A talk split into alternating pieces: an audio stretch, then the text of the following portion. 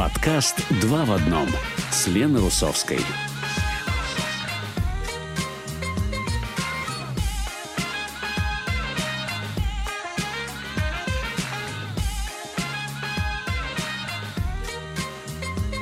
Добрый день всем! Вы слушаете подкаст «Два в одном» с Леной Русовской. Наш подкаст знакомит вас с обширной деятельностью русскоязычной молодежи в Израиле и не только. Интересные герои, социальные сети, культурные тенденции, мероприятия, урбанизм, новая музыка, активизм и искусство. Итак, сегодня в нашем выпуске. Добрый день всем. Два в одном. У микрофона я, Лена Русовская. На этой неделе прошла церемония вручения премий «Офир» израильской киноиндустрии. С нами наш постоянный участник, фотограф и кинокритик Даниил Маштаков. Даниил, привет. Всем привет. Вот я и стал кинокритиком. Да, да. Ты, как ты дошел до такой жизни, Даниил? Очень много Антона Дольна смотрел. Шутка, не смотрел. Да, интересовался кинематографом, очень много нам об этом рассказывал, и так и стал нашим э, кинокритиком. Даниил, ну... У, нас, в университете был, прости, что перебиваю, в университете у нас был э, киноклуб такой эзотерический, то есть скрытый, мы его называли. И каждый раз, когда кто-то хотел высказать свое мнение или интерпретацию, э, преподаватель иногда хотел затроллить его и спрашивал, сколько фильмов вообще видел. Интересно, сколько фильмов нужно посмотреть, чтобы э, заслужить звание кинокритика? Ну, Слушай, наверное, много. А, а что люди говорили? Вот э, ты меня заинтересовала. И что говорили студенты? Как они отвечали этому профессору? Ну, мне кажется, что это был риторический прием, чтобы заставить человека, заставить человека врасплох mm. немного, чтобы он лучше подумал о том, что он скажет сейчас. Да, вот, чтобы хотя, он задумался. Конечно, э, Хотя, конечно, э, ну, претензия, что ты фильмов видел меньше или больше, она не очень существенна. Ну хотя, ну, возможно, кстати, в сфере искусства довольно существенно. Не знаю. Ну а ты, ты можешь вообще сказать, сколько фильмов примерно ты посмотрел свою, за свою жизнь? А, ну, число даже приблизительно назвать не могу, вот, но мне повезло, что еще в детстве отец очень много фильмов мне показывал, даже самые э, хардкорные по, там, по тем временам, то есть, например, там, Джей Молчаливый Боб, и мне там, условно, 4 года, выходит мама из комнаты, там, мат-перемат на, всю, на весь салон. Серьезно? Спрашивает, почему ты это показываешь вообще, вот, но не знаю, испортило ли меня это, но как минимум любовь какую-то к кинематографу привила вот уже в тот момент. Именно. Да, с четырех лет, в общем. Ну, то есть ты, ты в теме с четырех лет. Это такой довольно-таки серьезный стаж все-таки. Ну, может быть, сейчас уже более актуально детей в детстве программированию учить или китайскому языку. Да, да. Они сильнее в жизни преуспеют, чем кинокритики. Да, об, это, об этом много пишется в последнее время. Это, это правда. Во всяком случае, есть в этом э, доля правды. Слушай, Даниил, ну ты смотрел э, церемонию э, э, вручения премии «Офер»? Да, я включил ее фоном, э, пока делал свои дела. Вот. Впечатления у меня от нее скомканы, как по форме, так и по содержанию. А, ну, наверное, давай все-таки начнем говорить с содержательной части церемонии.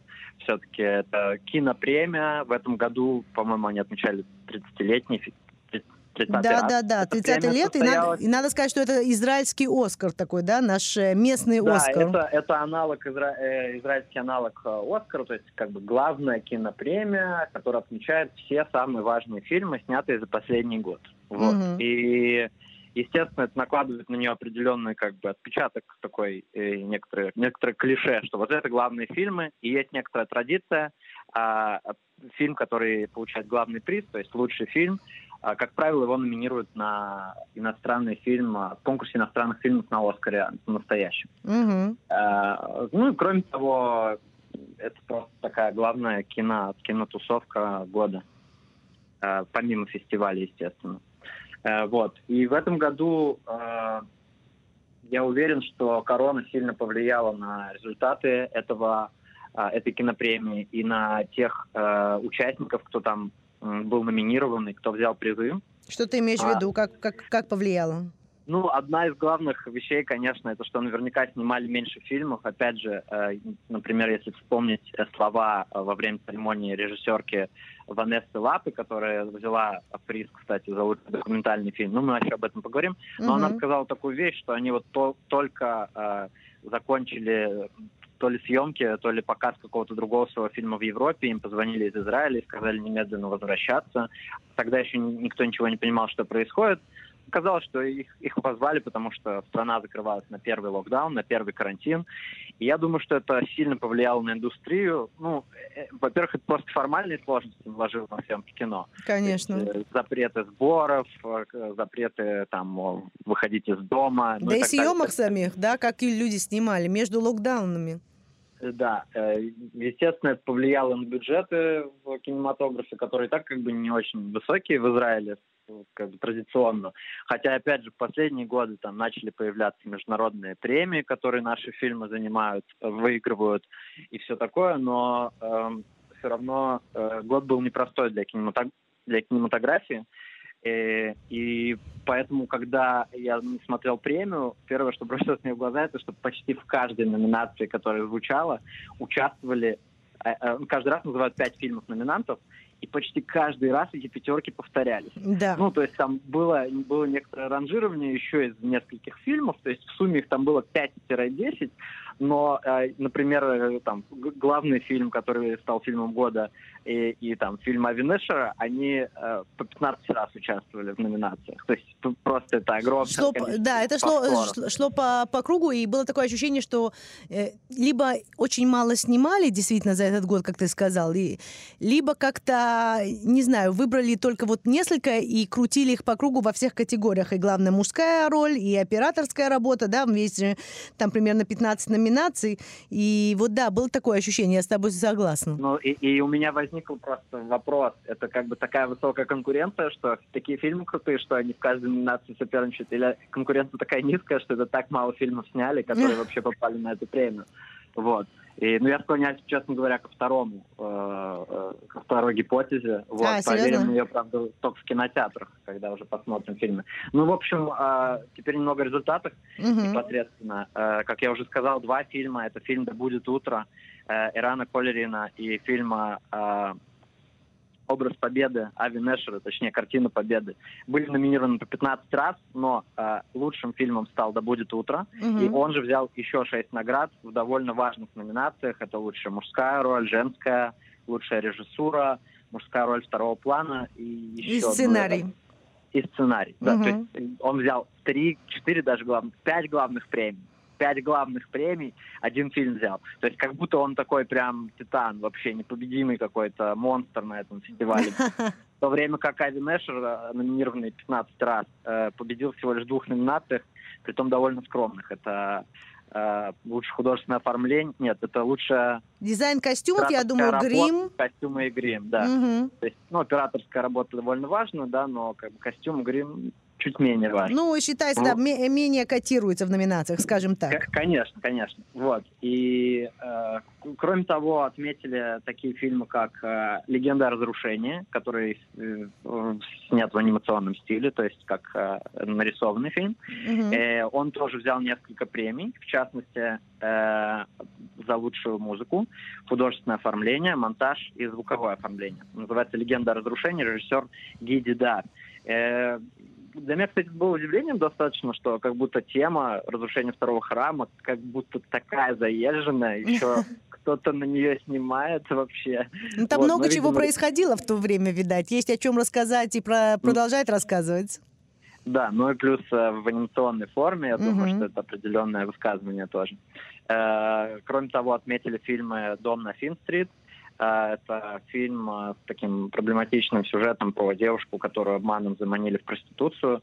А, насколько помню, актриса, которая взял, взяла здесь приз за лучшую женскую роль второго плана.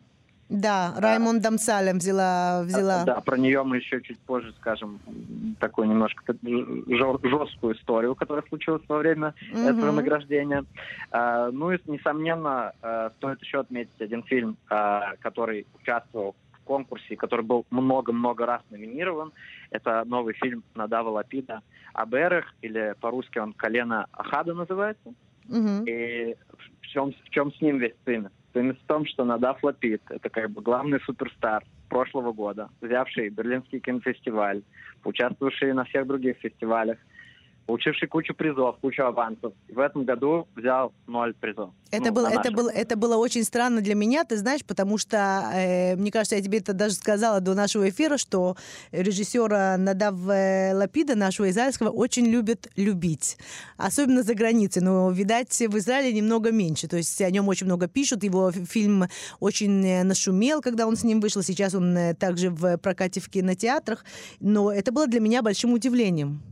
Ну, в этом смысле также большое удивление тот же фильм Ави Нешера, которого традиционно как будто бы не любит э, наша киноакадемия. Mm-hmm. А, и, можно сказать, два таких народных любимчика, то есть супер успешные режиссеры, коммерчески успешные и в плане наград, в этом году ушли в тень, и э, почему-то их совсем не отметили. Э, тут можно говорить о разных причинах, как бы, ну, не вдаваясь в теорию заговора, у меня есть одна из таких гипотез, она связана с содержанием фильма. А, например, картина, которая в этом году победила, она поставлена по книге а, палестинского писателя, к сожалению, не помню, не записал себе, как его зовут. Нет, Сайд Кашуа. Но, да, ну, в общем, в центре как бы политическая проблематика, и тот же, э, естественно, Надав Лапид, я уверен, снимал картину со своим, опять же, левым глазом, вот. Но в этом году э, я чувствовал, было много политики в целом на церемонии, mm-hmm. и отметили многих арабских актеров. И, но мне кажется, что будем справедливы. Э, мне не кажется, что это прям э, такой культурно-политический реверанс only. Э, я уверен, что за этим есть и некоторые тенденции в израильском кинематографе. Например, за последний год я посмотрел кучу разных фильмов и сериалов, и даже в театр ходил и видел, что арабские актеры играют великолепные роли, и у них очень интересные типажи, при том, что, к сожалению, их пока не очень много очень часто я вижу одних тех же актеров, которые с фильма в фильм играют, но то же самое про израильских Вот я как раз, вот я как раз хотела сказать. тебе сказать, что как мы видели одни и те же фильмы, которые, картины, которые были номинированы в разных э, категориях, то же самое и актеры. Это одни и те же актеры, как, э, как правило, когда мы смотрим хотя бы э, фильмы мейнстрима, скажем так, а не какой-то фриндж. Ну, в общем, я думаю, что все-таки стоит перестать э, говорить даже в нашем сейчас эфире про это разделение арабские и еврейские актеры. Давайте рассматривать их всех как актеров, они все замечательные э, профессионалы. Да, конечно. Э, но с другой стороны, если бы в этом году Мири Регев по-прежнему оставалась министром культуры, то у нее, наверное, был бы инфаркт.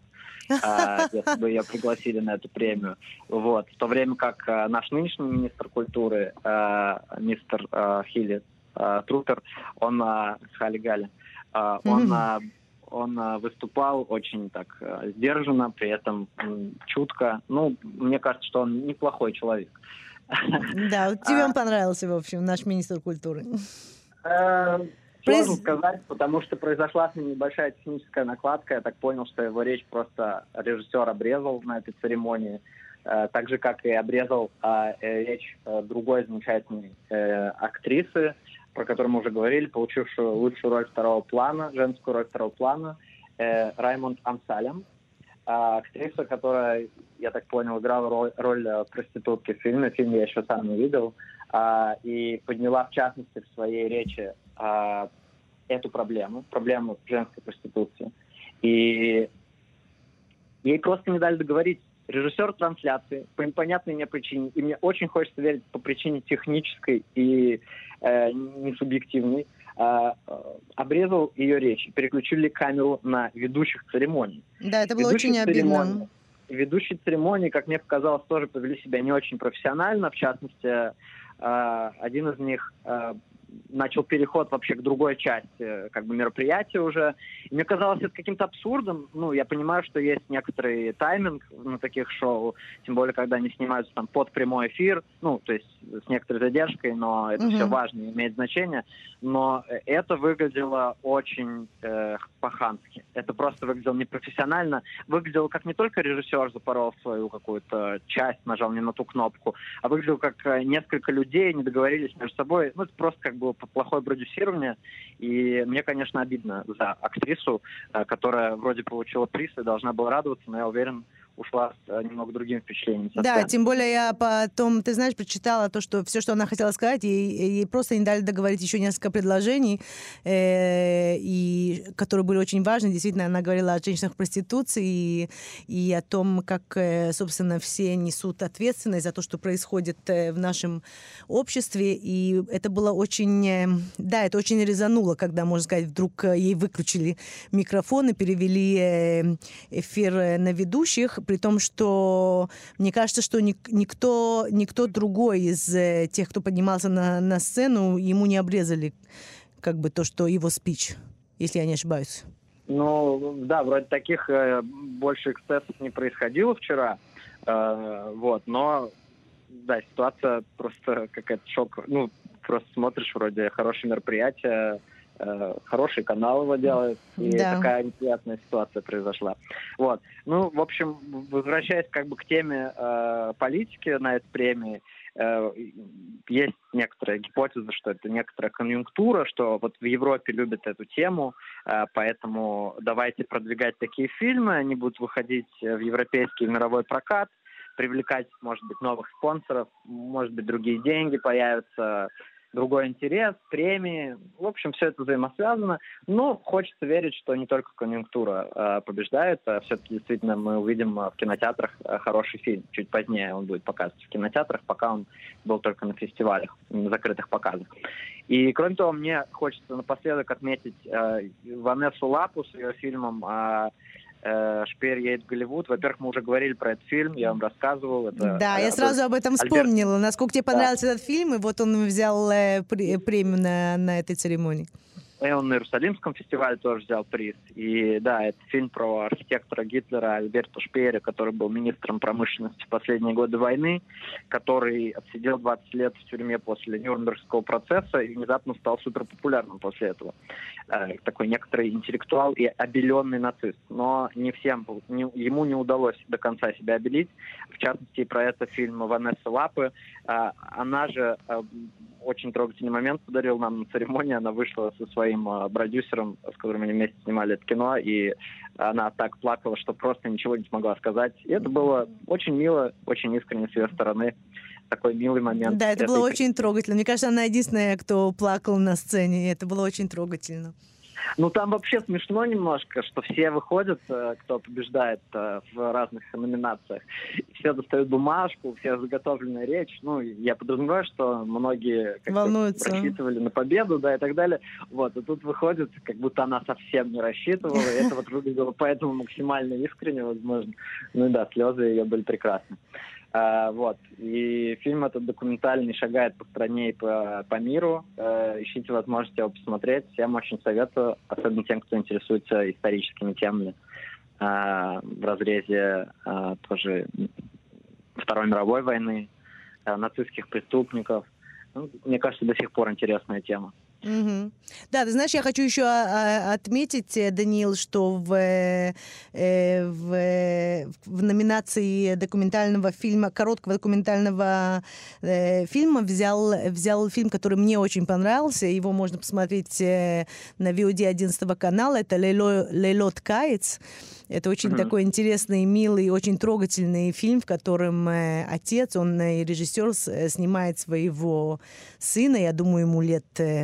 Ну, пять, наверное, в этом фильме, да, и вот его разговоры, и там очень интересная эстетика вообще, и сами разговоры очень трогательные, очень, очень милые, и я была очень рада видеть, что он взял, в номина... он взял приз номинации документального фильма также... Корот, короткометражного. Да, короткометражного, точно. Да, там до, до какого-то хронометража, до 40 минут. До 40 минут, да, да, да, точно, до 40 минут. Э, то, что мне, честно хочу сказать, не хватало на этой церемонии, ну, много чего, но кроме всего прочего, это также, э, во-первых, э, ну, честно хочу сказать, русскоязычных режиссеров израильских, у которых э, в этом году тоже вышли э, фильмы. Один это фильм Романа Шумунова «Последний партизан», э, а второй это «Тель-Авив» режиссера Марата Пархамовского. То есть это, это, мне их немного не хватало, хотя «Последний партизан», мне кажется, был номинирован в в номинации музыки, но вместе с тем э, э, не взял ни одной премии. И да, это было немножко обидно, что нету как-то представителей особо э, русскоязычного сектора, скажем так. Э, соглашусь. Э, но, опять же, говорить о качествах этих фильмов пока рано. Мы их увидим все в кино. В основном фильмы, которые победили или были представлены, они пока участвовали только в фестивальных программах. Поэтому... Да, зритель будет... Совсем скоро, да, да. совсем скоро мы сможем оценить, как бы соответствует ли эта картина реальному положению вещей. Да, это будет известно, я думаю, через несколько месяцев наверняка хотя бы часть этих э, фильмов э, выйдут э, Но в кинопрокат. У меня, честно говоря, отрицательный отбор сработал. Мне захотелось посмотреть на Дава Лапида, я не очень полюбил его синонимы, вот этот прошлый фильм, который был супер успешный. Он мне не понравился, я подумал, о, а в этот раз он ноль призов получил, может что-то прикольное.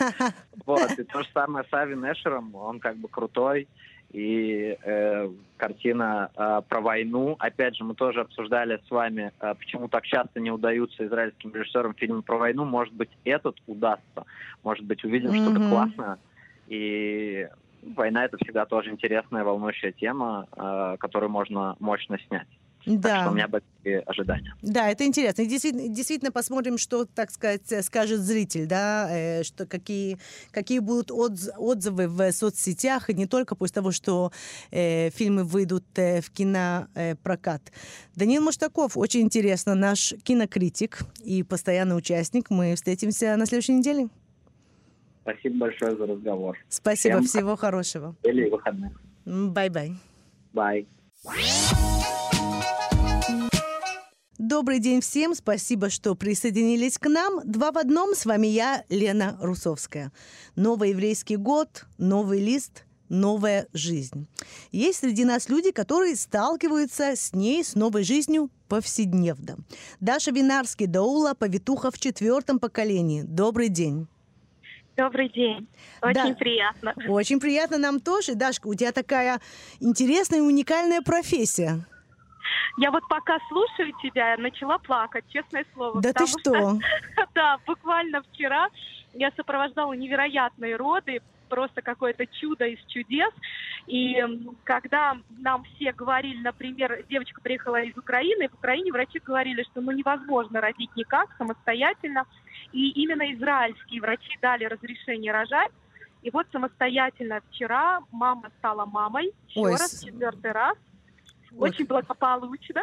Ой, и весь госпиталь фотографировал э, ребеночка весом 4200 со словами «все-таки она родила сама». Да ты что? А что? А что произошло вчера? Э, то есть почему врачи, собственно, сказали, что она не сможет? То есть надо было кесарево, да, делать, как я понимаю?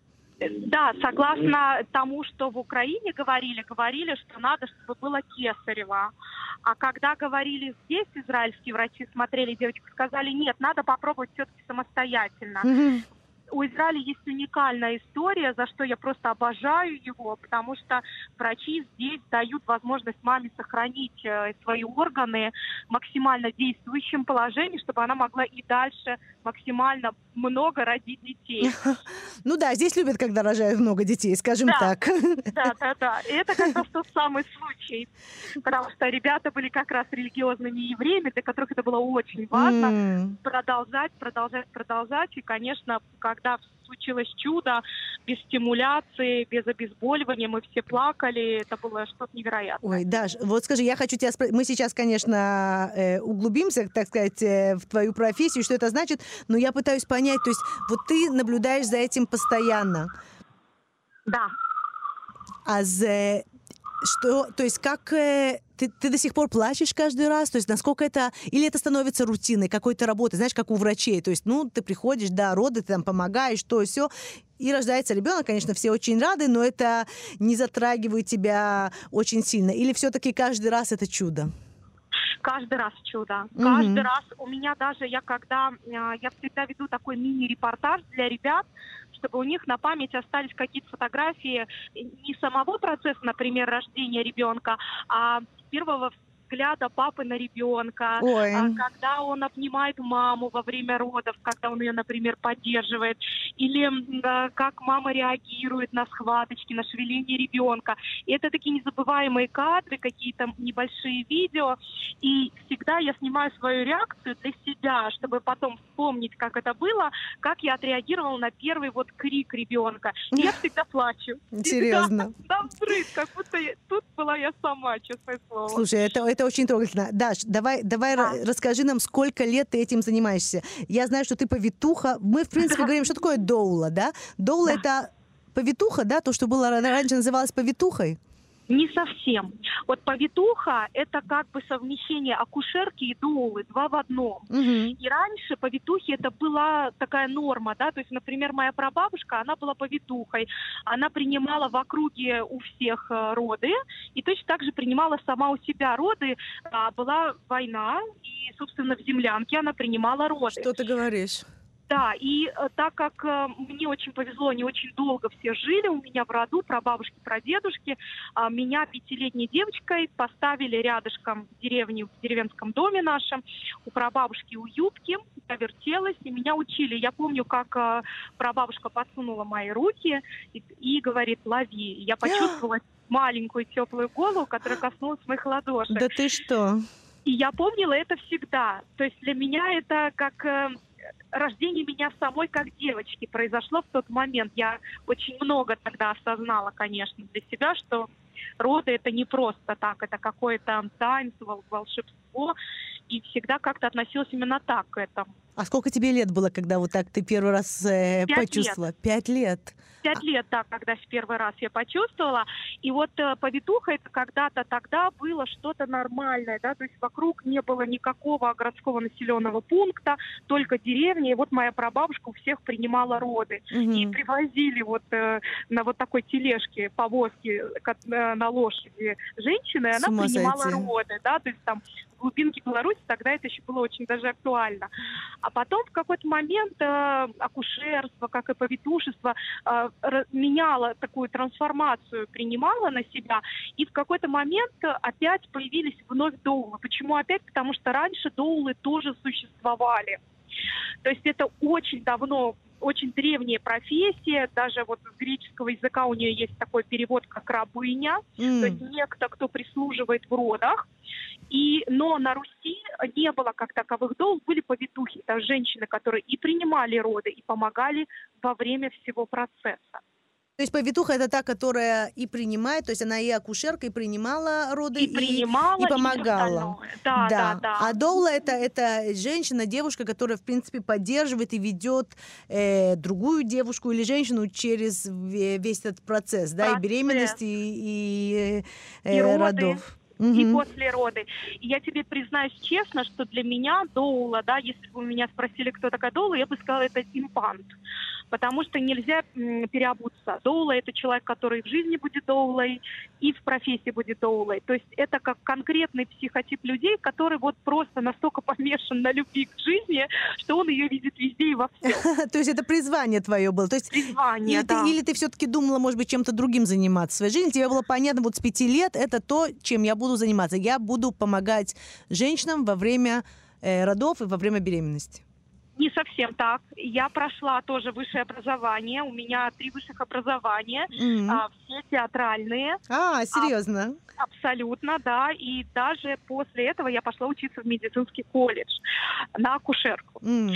Но э, все время из театра я бегала э, после, значит, репетиции, я бежала всегда к подружкам, у которых начинались роды. Подружки, знакомые, роды моей мамы. Mm. А, значит, я встречала своего брата в этом мире. Серьезно? Серьезно? роды моих знакомых, соседей. И как-то все в округе, такой вот у нас Минск был маленький, я сама родом из Минска, что все звали меня все знали, что я знаю, какую травку надо заварить, какую примочку сделать, как повернуть, где помассировать, как подышать, чтобы не было больно. Mm-hmm. И как-то это все вот процветало. Но когда пять лет назад я стала сама мамой, я окончательно приняла решение, что я хочу, конечно, развиваться далее исключительно в одной профессии, это в довольстве. Да, ты знаешь, интересно, ты сказала, что вот э, ты думала, да, заниматься театром, как я понимаю. Ну, в общем, ты да. человек, который любит, э, любит драмы, наверное, да? А уж что... Таинство. Да, да таинство и, и драму. Ну, я думаю, что действительно во время родов там достаточно и драмы, и таинства. Хватает. Да, хватает до всех, наверное. Ты знаешь, вот ты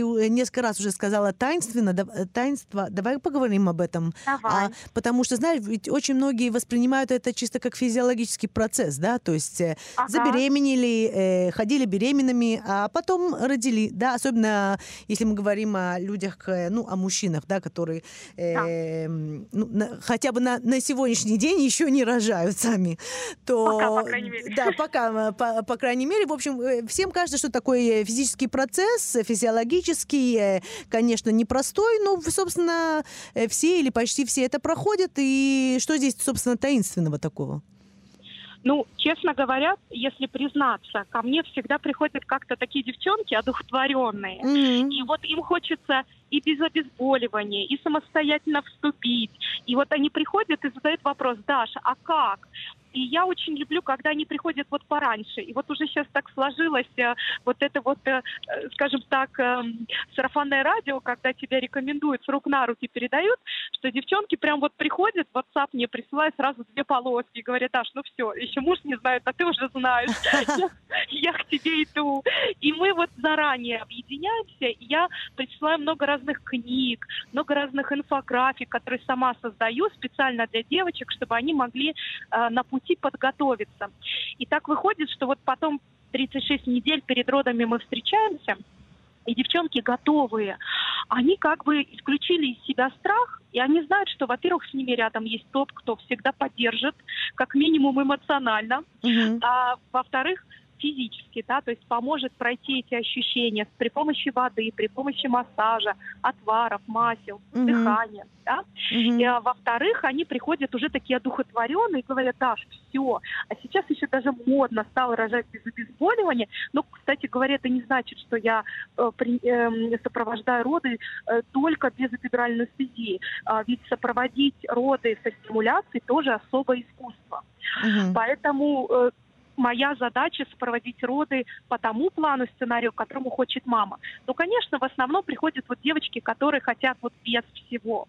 Угу. И когда происходят роды без всего, вот с этим полным погружением, женщина все-таки все равно присутствует в таком небольшом гипнотическом состоянии. Во-первых, она часто дышит глубоко, во-вторых, слушает музыку, расслабляется, вода, всякие звуки, и это все действительно очень серьезно погружает. И вот после родов девчонки все плачут, и говорят мне, Даш, слушай, ну если я до, может быть, сомневалась в существовании какого-то высшего разума, да, там неважно, Бога, Вселенная, Бог, то тут я не сомневаюсь. Вот я реально понимаю, что пройдя это, можно, ну, просто так это никогда не произойдет. То есть вот ты как будто, э, меня, например, моя близкая подруга все время говорит мне, Даш, ну ты э, руки Бога, ты помогаешь им. Да, то есть вот она, как верующий человек, именно так это воспринимает. И действительно, девочки ловят вот эту волну, вот этого ощущения. Кто-то назовет это гормонами, безусловно, но нет ничего невероятнее, чем увидеть, как мама смотрит впервые на свою крошку, просит поднять малыша и посмотреть ему в глаза, увидеть, как выглядит, а кто, а девочка, а мальчик, mm-hmm. как плачут отцы. Вчера на родах папа плакал так, что мы э, были во все горло. Да ты что? Да, а врачи говорили, какая у вас эмоциональная дома. Да, мы все, правда, смеялись, плакали от счастья, потому что это, правда, знаете, а, как говорят, война войной, да, там какие-то государственные политические дела, все вот это вот по расписанию, а роды никто не отменял. Жизнь приходит каждый день, чудо каждый день случается. А да. я просто такой свидетель. Свидетель чуда. Это, это да. очень красиво. И мне кажется, ты знаешь, вот ты когда рассказывала, я подумала о том, что это как, наверное, немножко прикоснуться к Богу, да, во время родов. Да Это, это правда. Это как прикоснуться к Богу. Ты знаешь, даже вот ты э, вот сейчас тоже сказала про отца, который так сильно плакал. Я тоже здесь очень растрогалась, скажу, скажу честно. И я хочу тебя спросить такой вопрос. Ведь раньше, ну я не говорю, конечно, о Советском Союзе, я слышу, ну, наслышана страшных историй тех времен, э, вот, но э, не было же принято, да, чтобы мужчины присутствовали при э, родах? Не было. То есть не это, было, может, не было. это, наверное, несколько последних, ну я не знаю, 20-30 лет, да, это тенденция. Что ты думаешь насчет этого? Я вообще обожаю пап на родах. Да? Я вам честно скажу, да. Я уверена, что вот эм, у нас у всех там есть своя собственная задача, да. У Доулы своя, у папы своя, у мамы своя, у врача своя, у всех своя задача. Это, это факт. И в Израиле это очень актуально, потому что все занимаются как бы своим делом. То есть каждый выполняет свою роль в определенной команде. И собственно, как следствие, очень хороший результат. А, папы всегда очень надежные, а, очень э, всегда такие на подхвате, да, то есть не всегда у Доулы хватит рук, у Доулы всего две. Иногда он подлетает, с другой стороны обхватывает. А, всегда принесет теплой еды, всегда принесет теплого напитка какого-нибудь, всегда такой поддержательный, всегда контролирует. И это очень действительно важно. Вот, например, когда я работала в Москве, а, папы реже ходили. То есть то, что я обратила внимание, mm-hmm. да, то есть по проценту все-таки меньше.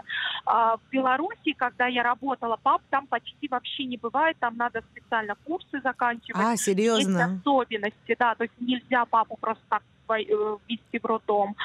А в Израиле это норма. И это замечательно. И ведь до короны, помимо папы, приезжала вообще вся семья. Все стояли в коридоре. Слушай, вот, а ну хотя бы в коридоре, а мне кажется, немножко да. тяжело-то, когда все вокруг, да, такое зрелище наблюдают. Они все молятся. Вы знаете, э, вчера было очень забавно, когда папа говорит, Даша, сколько сантиметров, э, сказала акушерка. И я говорю, 7-8. Так, я усиливаю молитву. И он начал молиться. Вот верь, не верь, но через час у нас было полное... Серьезно? Да, серьезно, было полное раскрытие. Еще через там 40 э, минут мы родили. Mm-hmm. Иначе сказать не могу, потому что мы, правда, кажется, рожаем там все mm-hmm.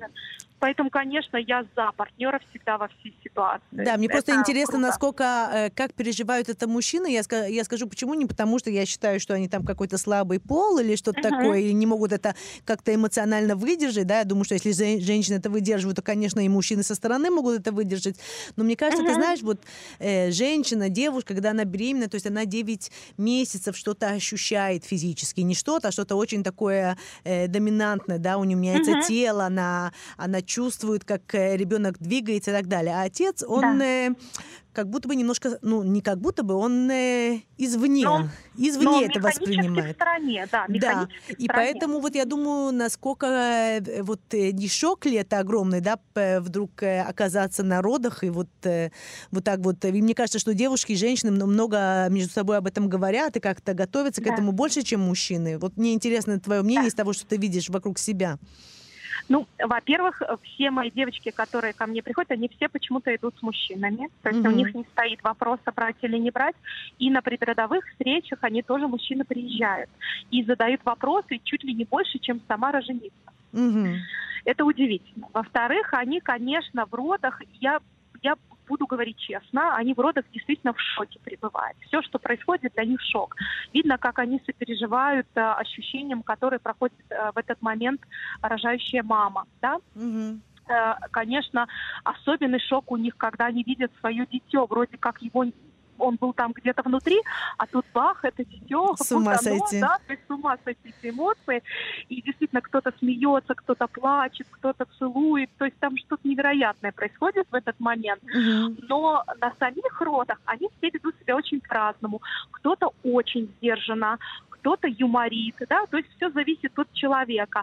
А, кто-то очень чувствительно туда-сюда, туда-сюда бегает, угу. что-то вот немножко, по, немножко паникует, да? Немножко паникует, да, но нету ни одного того, кто бы не захотел э, эмоционировать, когда видит человека только что родившегося. mm И, э, значит, очень интересный момент, когда 90% э, женщин мне говорят, Даша, ну вот тот самый момент рождения головы, он должен выйти. И я скажу честно, их не выгнать из бокса в этот момент вообще. Они не хотят уходить. Они вообще не уходят. То есть Серьезно? они хотят это видеть, для них это нормально. Они не видят ничего того, чего чем бы их пугал кто-то там другой, угу. рассказывал бы какие-то жуткие истории. И вообще э, на самом деле у меня, например, в народах тоже присутствовал супруг, и мы с ним вспоминаем всю эту историю как самое романтическое свидание в нашей жизни. Серьезно? Да.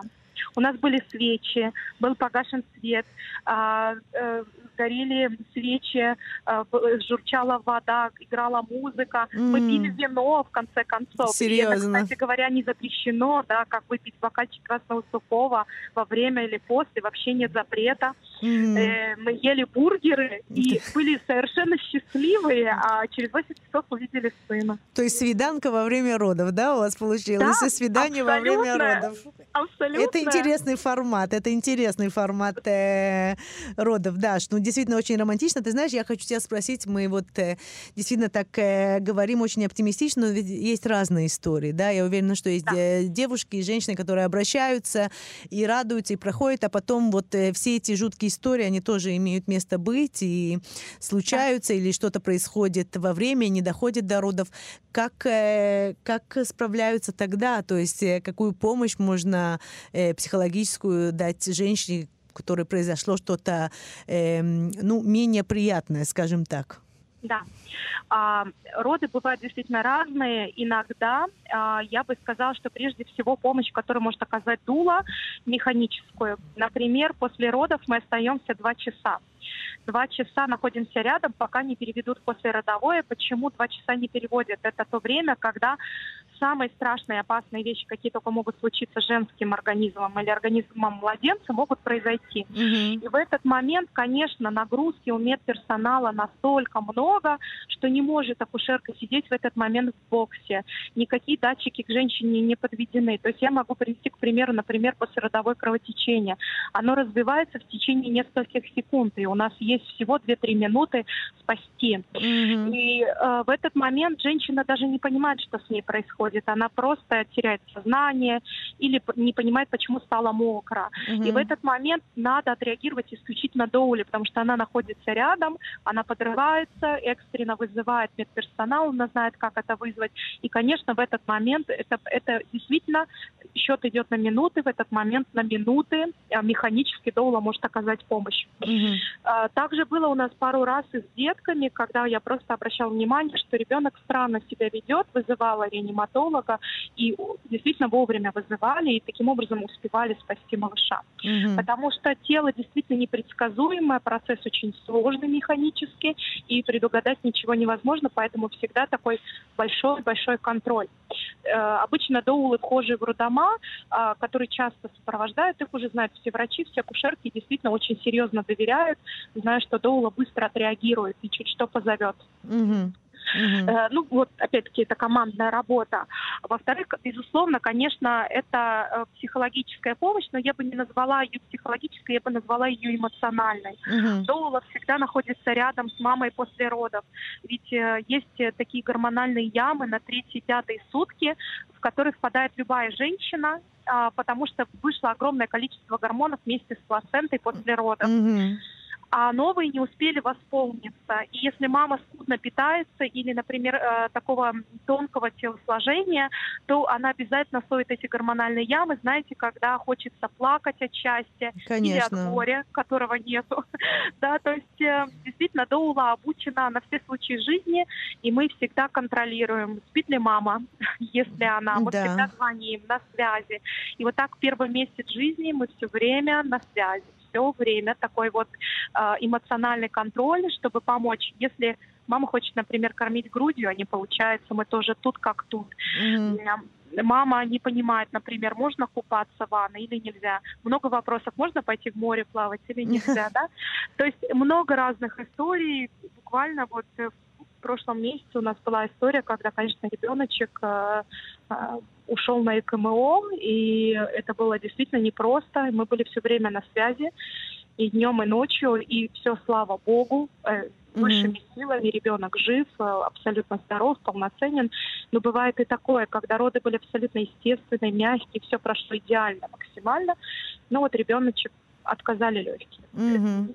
Ну и Доула тоже оказывается тут рядом, да. потому что мама выходит из госпиталя и остается один на один с этим всем. Да, да, это, это конечно, это, конечно, наверняка очень-очень тяжело, и есть э, много разных э, историй. И надо, конечно, я думаю, поддерживать э, Знать, максимально, да, максимально поддерживать и находить правильные слова. Знаешь, мне очень кажется очень часто, что люди не только в таких ситуациях, не только в радостных или печальных ситуациях, связанных с родами, а вообще очень люди очень часто поддерживают других, исходя из своего понимания, как надо поддержать, в то время, что, как угу. мне кажется, что надо думать о том человеке, которого ты поддерживаешь, что поможет угу. ему в этот момент, и как, да. какими словами надо говорить с ним, чтобы его поддержать и ее поддержать в, в этом случае. Поэтому поддержка, конечно, очень важна.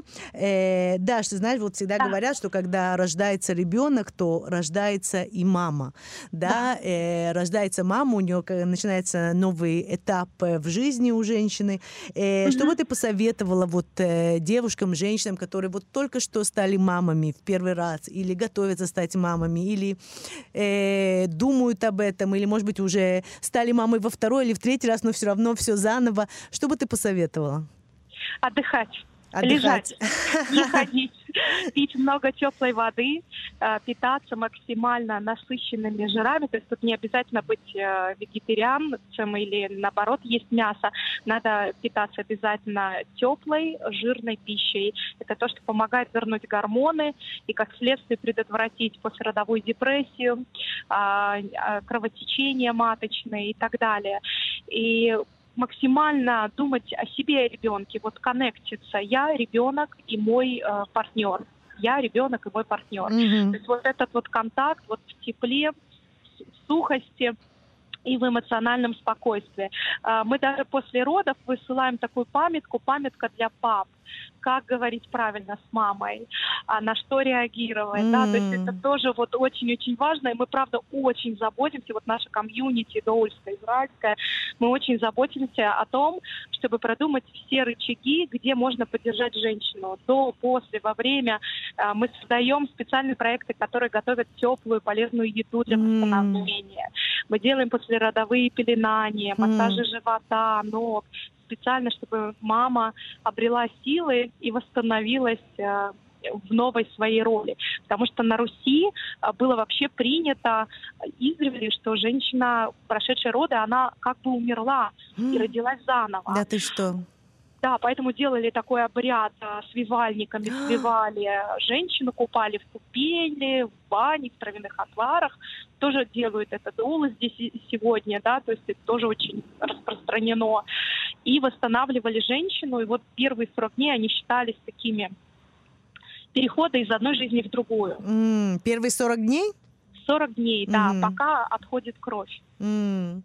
Даш, ну это святое дело, то, что вы делаете, нечего сказать. Я хочу тебя так на прощание еще спросить, где-то можно следить за твоей деятельностью, ты наверняка рассказываешь какие-то истории в соцсетях, как можно тебя найти? У меня есть блог в Инстаграм, он называется очень просто «Дула», нижнее подчеркивание, Израиль. А, там я рассказываю про роды здесь и сейчас, показываю изнанку скажем так, открывая таинство.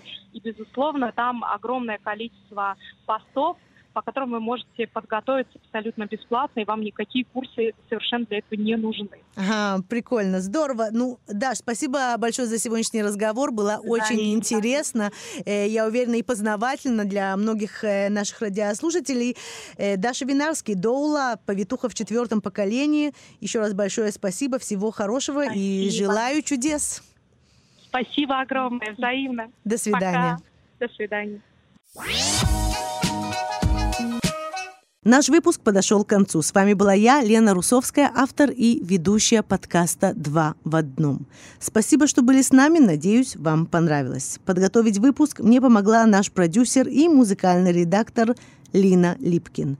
Всего хорошего. Встретимся в следующем выпуске подкаста «Два в одном».